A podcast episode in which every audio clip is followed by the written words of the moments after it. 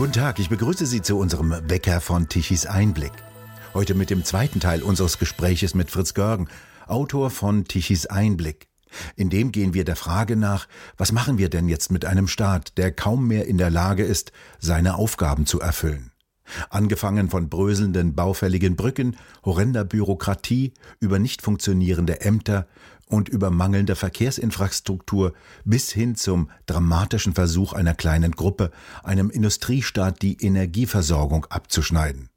Klar ist, die Parteien haben ihre ursprüngliche Rolle verloren und sie dürfen auch keine Rolle mehr im Staatsaufbau spielen, dort haben sie nichts verloren.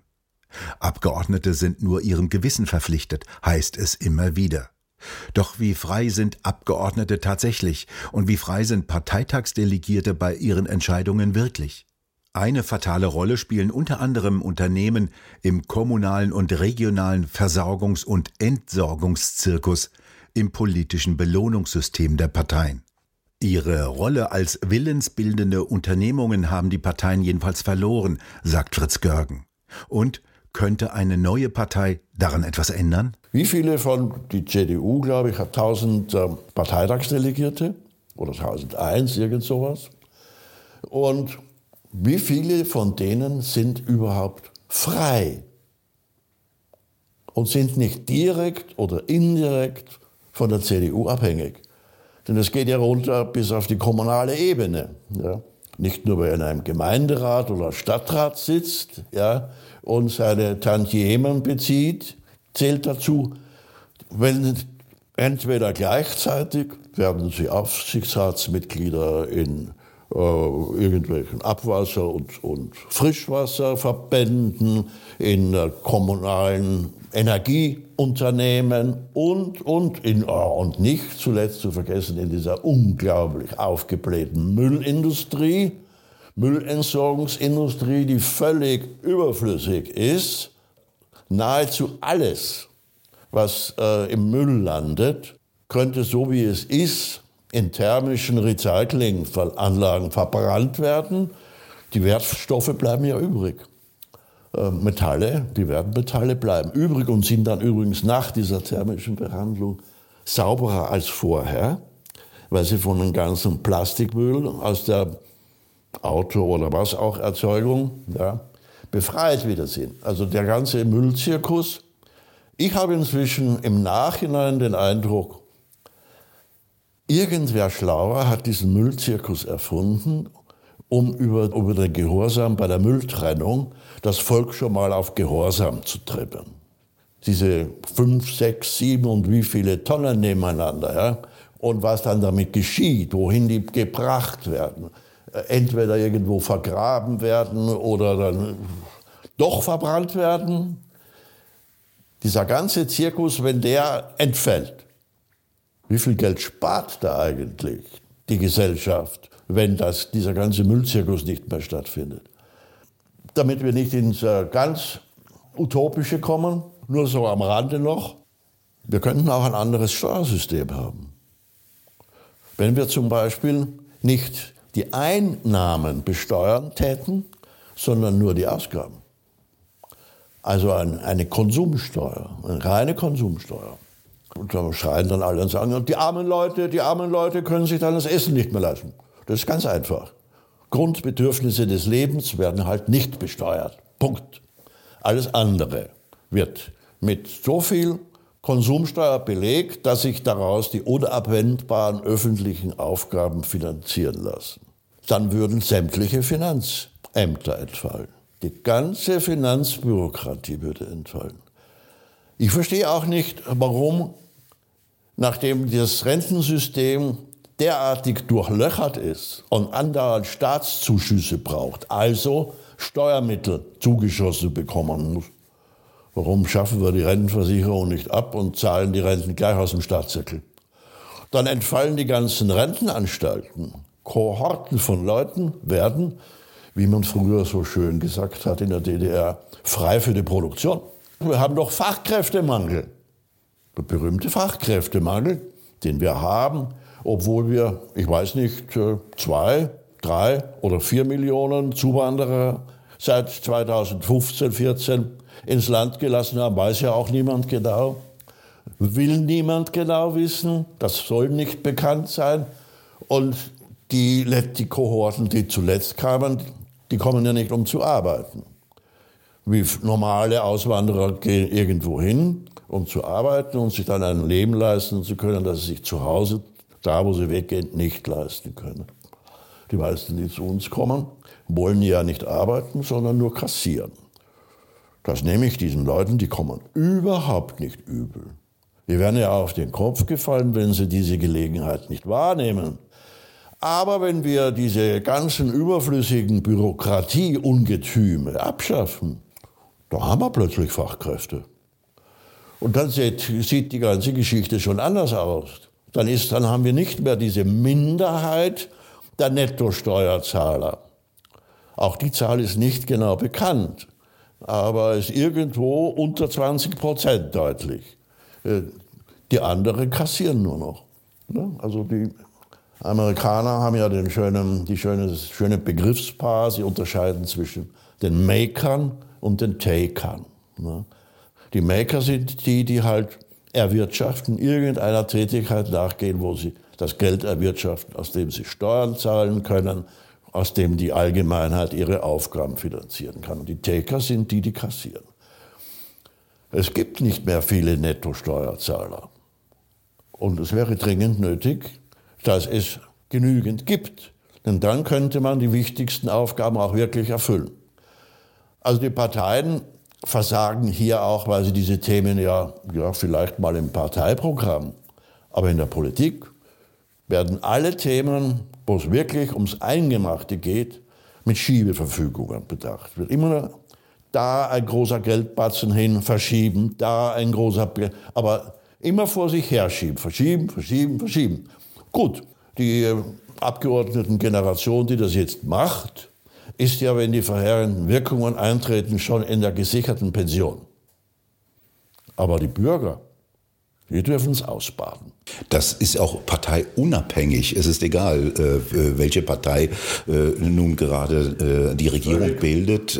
Alle funktionieren nach demselben Schema. Alle funktionieren nach demselben Schema. Der Parteienstaat hat sie alle ja, gezähmt, nennen wir es mal so. Und die wenigen Leute, die sich immer noch in Parteien verirren, in der Einbildung, sie könnten da was gestalten und mitwirken, ja, die merken nach kürzester Zeit, dass das nicht geht und verschwinden wieder. Oder sie ergreifen halt die Möglichkeiten der eigenen materiellen Vorteile und des Fortkommens. Ja. Aber äh, ihre Rolle als willensbildend, willensbildende Unternehmung, die haben sie verloren und können sie bei den Massenmedien auch nicht ausüben. Sie nehmen sie ihnen weg. Ja. Und ist ja bekannt, dass die Massenmedien heute und die dort Tätigen die Politik nachhaltiger beeinflussen als die Wähler. Und 40 Prozent Nichtwähler, das ist ja schon mal ein Datum. Ne? Und die, die wählen gehen, die wählen die Vorstellung, sie wählen wegen eines Parteiprogramms oder auch nur wegen einer überzeugenden Führungsfigur, Nein, die, die Masse der Wähler wählt einfach ent, auf zwei Methoden. Entweder sie wählen das, was ihre Eltern auch schon gewählt haben, oder sie wählen etwas, was ihre Eltern nicht gewählt haben. Also kontra Eltern in Wahrheit. Haben sie sich dann aber einmal für eine Partei entschieden, wählen sie die im Prinzip lebenslang. Äh, egal was die tun. Egal was die tun, denn im Tennisclub, die anderen, die wählen ja auch die Partei. Und äh, am Stammtisch, die tun das ja auch. Man will sich ja von denen nicht entfernen. Man will ja weiterhin dazugehören. Und es ist unglaublich, aber es ist so, die Leute agieren nach solchen Mustern und nicht nach irgendeiner politischen Willensbildung. Und auch die berühmte Vorstellung, dieses, Im Moment konzentriert sich das ja auf die AfD. Eine neue Partei könnte diesen Parteienstaat ändern. Nix. Selbstverständlich nicht. Ne? Den halben Fuß hat die AfD ja schon drin im Parteienstaat mit ihrer politischen Stiftung. auch wenn sie mit der Probleme hat und wenn die anderen Parteien alles unternehmen, um ihr möglichst kein Geld zukommen zu lassen. Aber der Fuß ist drin. Und natürlich beziehen meiner Kenntnis nach die Abgeordneten der AfD auch ihre sogenannten Diäten und werden auch später ihre Pensionen genießen. Also eine radikal andere Partei würde selbstverständlich das alles ablehnen und würden an dem, würde an dem ganzen System nicht mitwirken. Wenn die anderen Parteien eines Tages zu der Auffassung kommen, na gut, dann lassen wir die AfD halt rein, im Handumdrehen kann man sie an keiner einzigen Stelle mehr von den anderen unterscheiden. Das ist wie das Amen in der Kirche. Dieses so ein System wie der Parteienstaat, der sich so flächendeckend ausgebreitet hat in alle Winkel der Gesellschaft, der vereinnahmt alles. Der Parteienstaat, der deutsche Parteienstaat ist nicht reformierbar. Was machen wir dann mit dem? Die Dinge, die rundherum passieren, werden dazu führen, dass dann, wenn es sich in den meisten unserer Nachbarländer der, der, Wind, der politische Wind, der Zeitgeist gedreht hat, dann wird er mit großer Verspätung auch in Deutschland sich drehen. Und dann wird vieles möglich. Und warum dann nicht auch die Abschaffung der Parteienprivilegien?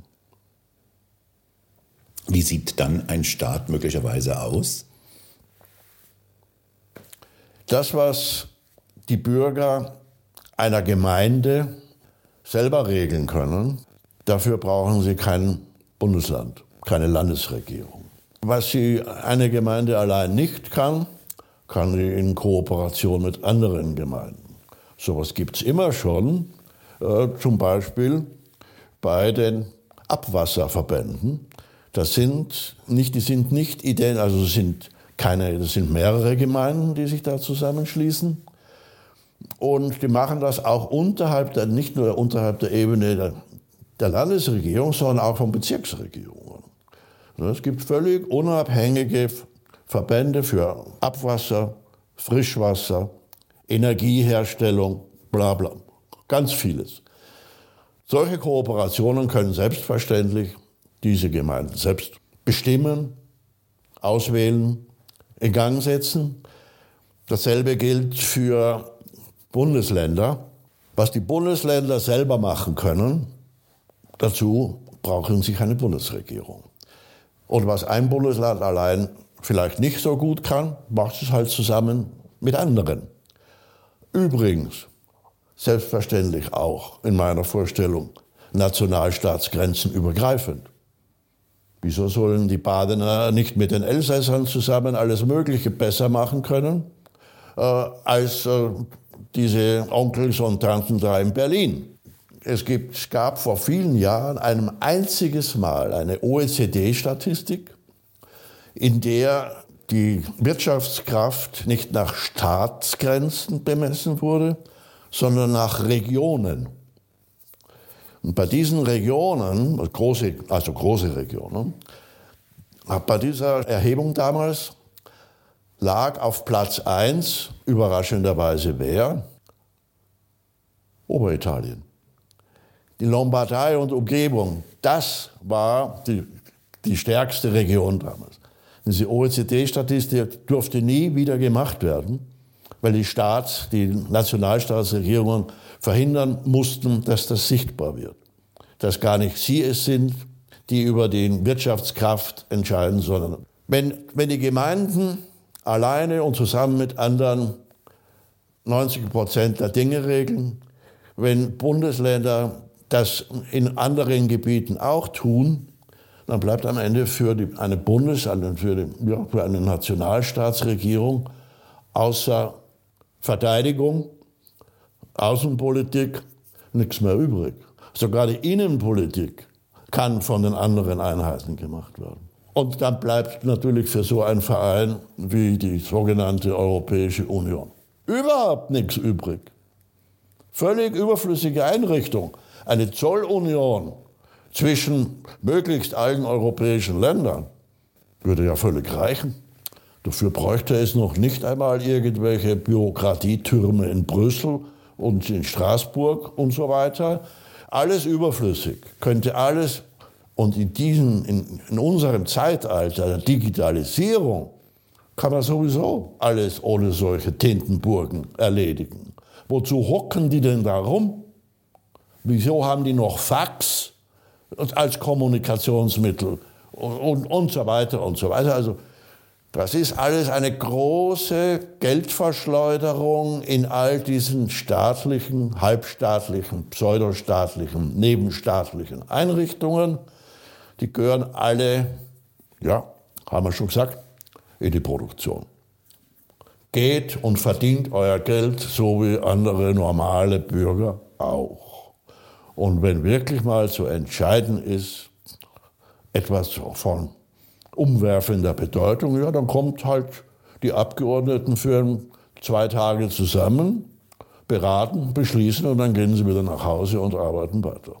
Wer soll das machen? Weil es ist ja nicht zu erwarten, dass irgendjemand aus Berlin diesen Ast, auf dem er fett sitzt, selber abschneidet. Ja, das ist klar. Die Frösche wird man nicht dazu kriegen, den Sumpf trocken zu legen, in dem sie leben.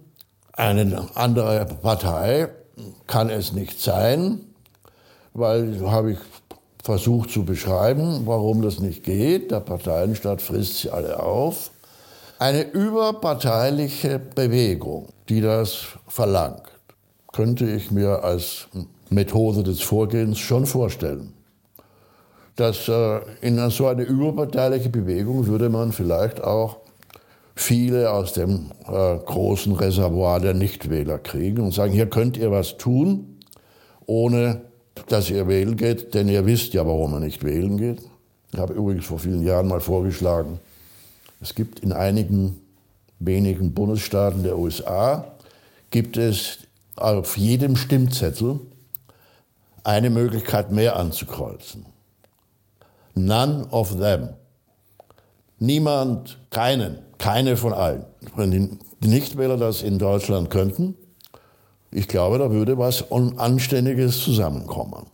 Und dann würde man aber sehen, dass es nicht wahr ist, dass die dass Nichtwähler politisch Uninteressierte sind, sondern dass sie eben aus unterschiedlich, auf unterschiedlichen Wegen erfahren haben, dass es nichts nützt, eine der existierenden Parteien zu wählen eine überparteiliche Bewegung, die sagt, so wollen wir unsere Republik neu gestaltet sehen, schlank, stark, aber schlank und bitte die Freiheit dorthin, wo sie hingehört, zu den Bürgern, nicht zu denen, nicht zur Obrigkeit, die uns sagt, wie wir unsere Freiheit wahrzunehmen haben. Am besten gar nicht. Aber diese Bewegung bräuchte ja irgendein Machtinstrument, um das äh, durchzusetzen. Also im Nein, Prinzip im den, den Das Machtinstrument ist doch vorhanden. Die Massenmedien. Und wenn die existierenden Alteingesessenen das nicht tun, dann muss man eigene Medien schaffen. Dann muss man eigene Medien schaffen. Technisch ist das ja heutzutage im, im berühmten Internet kein Problem. Und da möchte ich mal sehen, was passiert, wenn ein ja, internetgestützte, parteiunabhängige und parteipolitisch nicht festzumachende Bürgerbewegung sagt, so, und nun feiern wir heute den Tag, jetzt haben wir 10 Millionen regelmäßige Teilnehmer auf unseren Internetseiten und passt mal auf, in fünf Jahren haben wir 20. Wenn eine solche Menschenmasse sich nur über einen Informationskanal versammelt und dann auch ja, seine Meinung dort sagen kann, äh, noch freier als bei Twitter unter Musk, äh, dann möchte ich mal sehen, ob irgendjemand es wagt, sich mit denen anzunehmen. Das ist natürlich dann eine Macht, die auch nicht mehr überhört werden kann. Und die die alten Medien ja nicht braucht, um gehört zu werden. Im Gegenteil, die werden sich was einfallen lassen müssen, um dann überhaupt noch nicht noch weiter an Marktanteilen zu, äh, zu verlieren. Die, alt, die kann also die gedruckten Medien, die haben das Problem sowieso schon, alle so äh, ins Internet geflüchtet, sind aber nicht fähig, im Internet, das Internet zu bedienen, weil sie aus einer völlig anderen Welt kommen. Ja, der öffentlich-rechtliche Rundfunk und das Fernsehen, ja, das ist sozusagen nicht der militärische, aber der, Kommunikat der Propagandaarm des Parteienstaates. Inzwischen so umgedreht, dass die Parteien tun müssen, was ihnen diese Leute in den Massenmedien sagen. Mehr als die senden müssen, was die Politiker wollen. Das ist ja völlig umgekehrt, die, die Machtverhältnisse. Ja, und dass natürlich dann die in diesen Medien öffentlich-rechtlichen Tätigen noch besser bezahlt werden als Politiker, als Berufspolitiker, spricht auch seine Bände. Parteien aus dem Grundgesetz entfernen, keine Parteienfinanzierung mehr, keine Fraktionsfinanzierung, keine Abgeordnetenfinanzierung, keine Mitarbeiterscharen und äh, die Rundfunk- und Fernsehanstalten sollen sich gefälligst privatisieren und ihr Geld verdienen, indem sie ihre Zuschauer bitten, Beiträge zu zahlen. Freiwillig. Freiwillig. Oder eben Abonnements abzuschließen, wie auch sonst jeder, der in diesem Gewerbe tätig sein will. Also eine radikale Privatisierung von allem, was heute über den Parteienstaat verstaatlicht worden ist.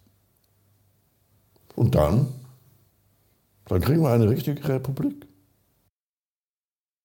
Vielen Dank, Fritz Görgen, für das Gespräch. Und morgen dürfen wir Sie zum dritten und letzten Teil unserer Bestandsaufnahme Der Staat als Beute der Parteien und was machen wir damit einladen. Gestatten Sie schließlich noch einen Werbehinweis. Die mittelständig geprägte deutsche Industrie ist in freiem Fall. Bedroht sind Arbeitsplätze und Wohlstand für alle. Die Ursache Inflation und Energiekrise. Dazu veranstalten die gemeinnützige Akademie Bergstraße in Seeheim-Jugendheim und die Initiative Rettet unsere Industrie eine Tagung. Mit dabei Professor Werner Patzelt, Dietmar Grosser, Professor Fritz Fahrenhold, Michael Schellenberger, Professor Thomas Koch, Dr. Hans-Bernd Pilkan, Professor Thomas Mayer und Roland Tichy. Wann? Am 19. Januar 2023. Wo? Im Grand Elysée in Hamburg. Also rettet unsere Industrie am 19. Januar 2023 im Grand Elysée in Hamburg. Näheres finden Sie unter der Internetadresse rettet-unsere-industrie.de. Wir bedanken uns fürs Zuhören. Schön wäre es, wenn Sie uns weiterempfehlen. Weitere aktuelle Nachrichten lesen Sie regelmäßig auf der Webseite tichiseinblick.de und wir hören uns morgen wieder, wenn Sie mögen.